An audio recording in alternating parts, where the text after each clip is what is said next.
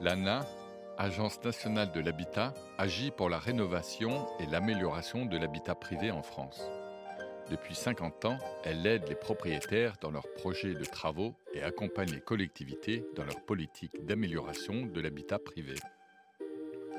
En répondant aux besoins actuels de chacun, elle permet à tous de vivre mieux demain. L'habitat dans tous ses états est une série de podcasts qui propose de faire un tour de France et de nous raconter des histoires d'usagers et d'habitats rénovés.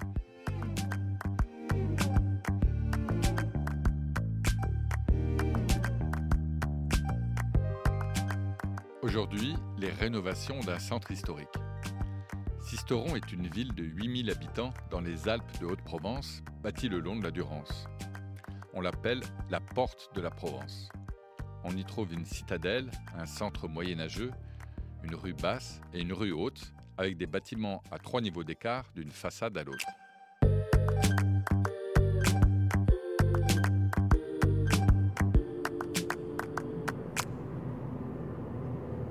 Donc on va à Sisteron. Sisteron, c'est l'entrée de la Haute-Provence. Et euh, les clous de Sisteron sont assez connus et classés deux étoiles au guide Michelin. Il y a un enjeu patrimonial sur cette euh, ville-là. Et donc toute réhabilitation doit respecter euh, l'architecture et le tissu bâti existant. C'est du bâti moyenâgeux, donc certains bâtis ont été réhabilités par leurs propriétaires au fur et à mesure du temps et d'autres beaucoup moins. C'est un peu aléatoire, hein. on peut avoir des, très beaux bâtis bien réhabilités ou des très beaux bâtis euh, mal réhabilités. C'est l'histoire qui fait ça, l'histoire des propriétaires et de leur capacité à investir. Et euh, rénover un bâtiment du Moyen Âge, ça demande certaines obligations, complexité? Alors la complexité, elle tient au fait que tous ces immeubles sont accolés les uns aux autres. Donc le mur de gauche de l'un, c'est le mur de droite de, l'autre. Et donc euh, on ne peut pas toucher le bâtiment sans réfléchir au bâtiment d'à côté et à celui encore après, etc. Typiquement, dans une chaîne de bâtiments comme ça, vous en démolissez un, il y a tout qui tombe. Donc euh, c'est ça la complexité en termes de travaux. C'est d'arriver à, à réhabiliter de manière qualitative, mais sans déstructurer le reste du tissu bâti il y a cette première contrainte-là, et c'est pour ça que ce sont des opérations difficiles à mener, en particulier par des propriétaires privés. Et après, il y a une deuxième contrainte qui est liée à la, citadelle de Sisteron. À Sisteron, il y a trois immeubles euh, qui ont été réhabilités avec les financements euh, de l'ANA. Ça représente 25 euh, logements, deux locaux commerciaux plus un équipement public, un musée gallo-romain aujourd'hui. Et on en a un quatrième qui est en cours de travaux. Et il y en aura peut-être un cinquième, mais ça c'est de l'avenir.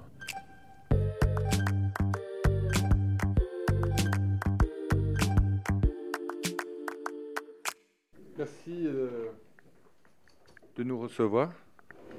Ben, C'est-à-dire que j'ai très peu de temps parce que je vais accueillir le président Macron, il faut que je parte à midi.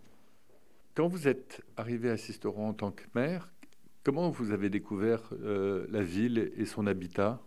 Ben, Un centre-ville très, très dégradé, euh, avec des, rues complètement euh, fermées, des rues où il n'y avait plus de commerçants, des immeubles complets fermés aussi, où, qui ne pouvaient plus être habités. C'est-à-dire qu'il ne faut pas oublier que la ville a été durement atteinte par des bombes en 1944. Donc il a fallu la reconstruire. Alors on a reconstruit certains, certains quartiers, comme celui où vous êtes aujourd'hui. Et en même temps, eh bien, on n'a pas pu s'occuper de certains immeubles. Donc ça a été euh, un, dur euh, travail pendant des années et des années. Et si on n'avait pas eu l'ANA, avec son appui salutaire, on n'aurait pas pu en être aujourd'hui où on en est. C'est-à-dire aujourd'hui, la ville est flamboyante, le centre-ville revit. Il y a eu quand même 55 immeubles privés qui ont été réhabilités. Et ça, je remercierai jamais assez donc euh, le gouvernement de l'époque, de nous avoir accordé quand même une, très grosse subvention. Je me souviens, j'étais allé négocier euh, la subvention à Paris. Donc merci, merci à l'ANA. Une chose un peu étrange, c'est-à-dire que l'ANA, là, a financé non pas des privés, des propriétaires privés, mais une mairie, une municipalité. L'ANA, euh, majoritairement, son but, c'est de financer du privé, effectivement. Il y a un dispositif qui s'appelle RHI, résorption de l'habitat insalubre, qui est un dispositif spécifique de l'ANA qui lui permet de financer des communes ou des bailleurs sociaux lorsque euh, ces communes ou bailleurs rachètent des immeubles déclarés insalubres et font des travaux. Et donc l'ANA finance l'acquisition et tous les travaux de structure. Euh, les planchers, la toiture, les murs, euh, la reprise des fondations, etc. Donc c'est vraiment un dispositif spécifique pour les îlots très dégradés. Il y a encore beaucoup de choses à faire, Cisteron, pour l'habitat insalubre ah ben oui, puisqu'on va commencer dans quelques jours la, nouvelle opération Tirori. Euh, donc, c'est la réhabilitation de trois immeubles par la société HLM, donc nous avons acquis, et la création de 13 logements étudiants en plein centre-ville qui permettront de recevoir à peu près une trentaine d'étudiants, vont être mis à disposition d'ici un an et demi. Et puis, on va profiter des trois commerces actuels, donc qui ne sont plus utilisés depuis au moins 25 ou 30 ans. On va en faire un seul et on va le proposer donc à la location d'un nouveau commerce qui n'existe pas dans le centre-ville. Donc là, on est devant l'immeuble d'Ornano. C'est un immeuble qui date du XVIe siècle, qui a appartenu euh, à Jean-Baptiste d'Ornano, qui était maréchal de France, et qui est un immeuble donc avec une porte classée. Donc cet immeuble, il y a une dizaine de logements euh, à l'intérieur, et puis un musée au rez-de-chaussée, musée gallo-romain.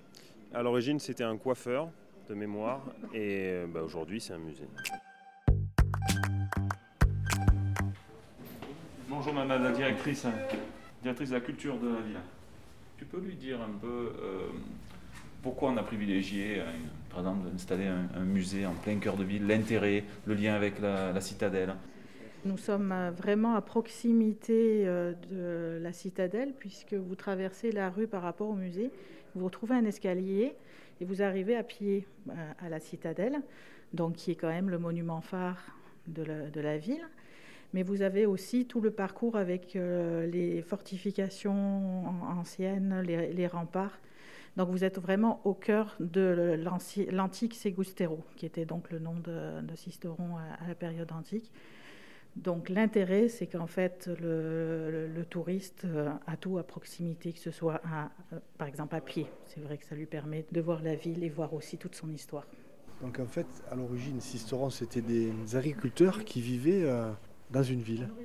Donc, ils vivaient dans la ville parce qu'ils étaient protégés par les remparts, mais pendant la journée, ils sortaient de la ville pour aller exploiter leurs champs.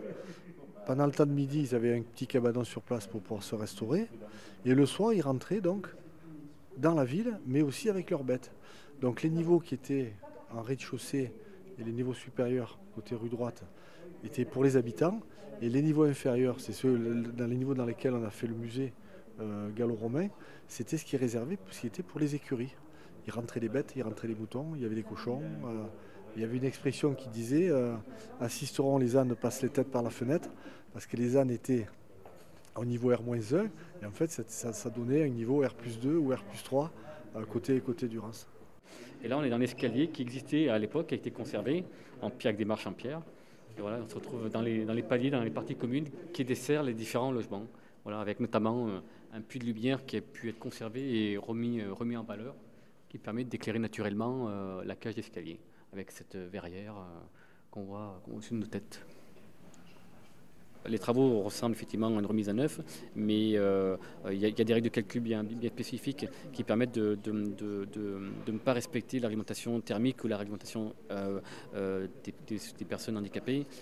mais on, fait les travaux qui, s'y rapprochent, mais on n'a pas l'obligation de respecter les règles du bâtiment neuf. Heureusement, sinon aujourd'hui, on ne pourrait pas rénover ces bâtiments-là. Il y aurait trop de contraintes par rapport notamment à l'absence d'ascenseur, aux, aux, dimensions pour accéder aux escaliers avec les brancards notamment, euh, ou les circulations dans les, dans les pièces et dans les logements pour les personnes à mobilité réduite. Donc ça, on n'est on est, on pas tenu de respecter cette obligation-là. Voilà. Et après, par contre, il y a des contraintes qui sont plus liées au coût, hein, parce que du coup, forcément, euh, les, coûts des travaux sont beaucoup plus élevés que sur du bâtiment neuf. Hein. Euh, au mètre carré, on, a des prix qui sont 20 ou 30% plus chers que du bâtiment neuf. Donc la difficulté, effectivement, c'est le montage financier, tout, tout l'intérêt de l'ANA qui, qui, vient derrière subventionner ces surcoûts de travaux. C'est fermé. Donc jusqu'au premier étage, c'est d'origine et après on voit plusieurs époques en fait. Ouais. On retrouve encore le mobilier qu'on avait gardé dans le qu'on avait gardé dans l'hôtel particulier. Puis c'est des pièces aussi, puis on a aussi des grilles qui sont restées, qui sont d'origine, hein, qui, datent du, qui datent du Moyen Âge. Pour essayer de, garder le cachet de ce, bâtiment. Ce vieil immeuble, c'est un immeuble du XIVe siècle, donc il y a la particularité d'avoir euh, trois niveaux, donc euh, côté rue droite, mais euh, de l'autre côté on a huit niveaux parce qu'on a quatre niveaux de caves. Donc ce sont ces caves et le rez-de-chaussée qui ont été aménagés dans le cadre du musée gallo-romain. La grande difficulté de l'aménagement de cet immeuble, ça a été déjà du fait qu'il était en plein centre-ville, en pleine zone commerçante, donc avec des contraintes fortes pour les approvisionnements, pour les nuisances sonores, les nuisances de poussière. Il a, fallu installer euh, euh, côté euh, Durance des échafaudages et des monte-charges spéciaux pour pouvoir approvisionner le, chantier. On avait des délais relativement courts parce qu'on voulait essentiellement que les travaux se fassent en dehors de la période estivale.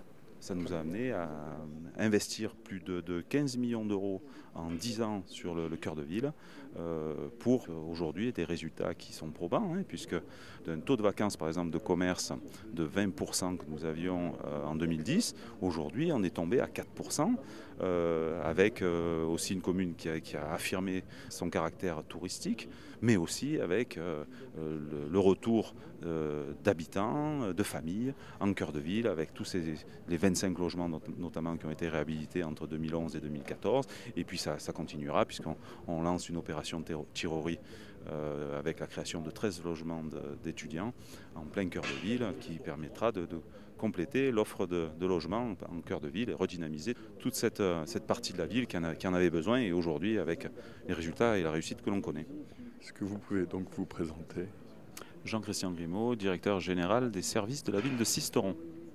Didier Machet, je suis le directeur général de Habitation Haute-Provence, donc euh, le bailleur qui reprend, qui construit, qui réhabilite et qui ensuite gère l'ensemble de ces patrimoines en attribuant les logements à des personnes qui sont sous les critères des logements sociaux.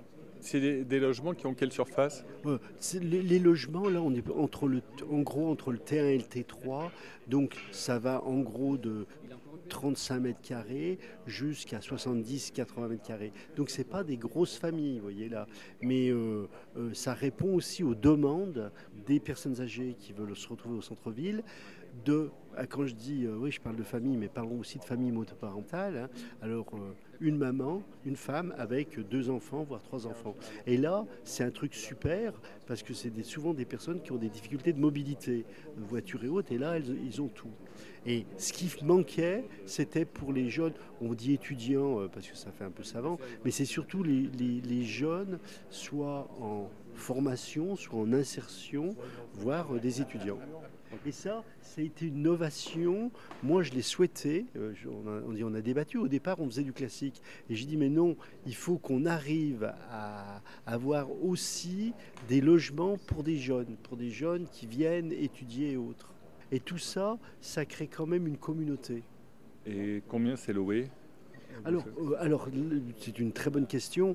Euh, là, nous, nous sommes sur des prix totalement, des loyers totalement encadrés. Donc, euh, c'est les loyers suivant les financements qu'on a eus. Mais ce qui est important de savoir, c'est que tous ces logements sont conventionnés et les personnes bénéficient de l'APL, de l'aide personnalisée au logement. Donc, euh, plus que le loyer, c'est le montant du résiduel. Les personnes sont sur des résiduels qui, en gros, sont entre 30 et 50 euros. Et on répondrait à un dada que je dis à mon collègue, la promesse républicaine.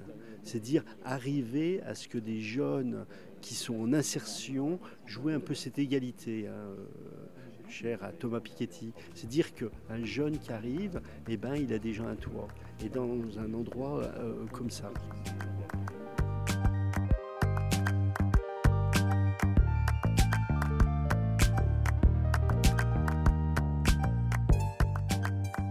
C'était l'habitat dans tous ses états, les rénovations d'un centre historique. Avec Raphaël Chalandre, chef de service aménagement urbain et habitat, Daniel Spagnou, maire de Sisteron, Jean-Christian Grimaud, directeur général des services, Jean-Charles Minetto, directeur de l'aménagement du territoire, et Armelle Brochet, directrice de la culture. une série de podcasts proposés par l'ANA et le studio Radio France, produite par Julien Donada et réalisée par Somanina.